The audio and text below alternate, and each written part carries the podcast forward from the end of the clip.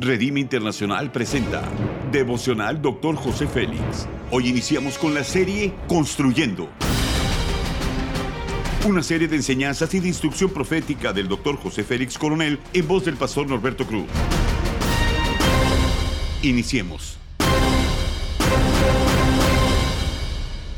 Capítulo 10 Construyendo en Poder, tema El milagro está aquí. Lucas 5:12 dice, y aconteció que estando Jesús en una de las ciudades, he aquí había un hombre lleno de lepra, y cuando vio a Jesús, cayó sobre su rostro y le rogó diciendo, Señor, si quieres, puedes limpiarme. Preparamos el ambiente espiritual y nuestro corazón para recibir el milagro que deseamos. Los principios son los siguientes.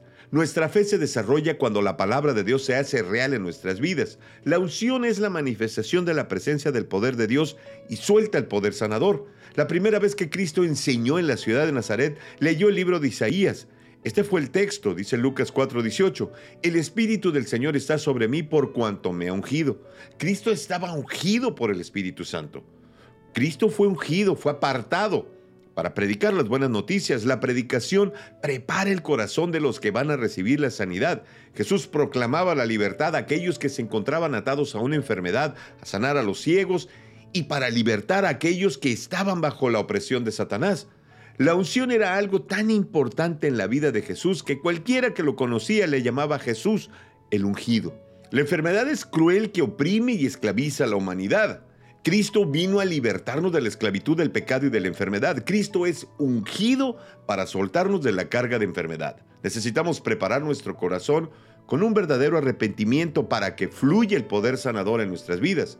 Cuando nos comprometemos en esta travesía espiritual, lo primero que hace el Espíritu es comenzar a remover la hojarasca emocional dentro de nosotros. Si el cuerpo de Cristo no está listo para recibir ese milagro que tanto ha deseado, entonces los resultados de la obra del Cordero no lo estamos aprovechando. Dios nos ha dado las armas para la guerra, pero es nuestra decisión el utilizarlas como quiere que las usemos. Tenemos que vivir con los resultados de las elecciones que hagamos. Busquemos el bien de Dios para nuestras generaciones. La aplicación es la siguiente. El proceso para recibir un milagro consiste en exteriorizar situaciones como confesar pecados personales y de nuestros antepasados, renunciar y romper los poderes ocultos, reafirmar la fe en Dios y en su poder para liberarnos. Es conmigo esta declaración de fe. Estoy preparado para recibir mi milagro por la obra de Cristo. Amén. Ora conmigo. Precioso Espíritu Santo, gracias por ayudarme a tener mi milagro. Continúa haciendo que se me complete ese milagro de vida. Deseo tu obra en todo mi ser. Mi alma y mi cuerpo anhelan tu intervención para manifestar el milagro de sanidad.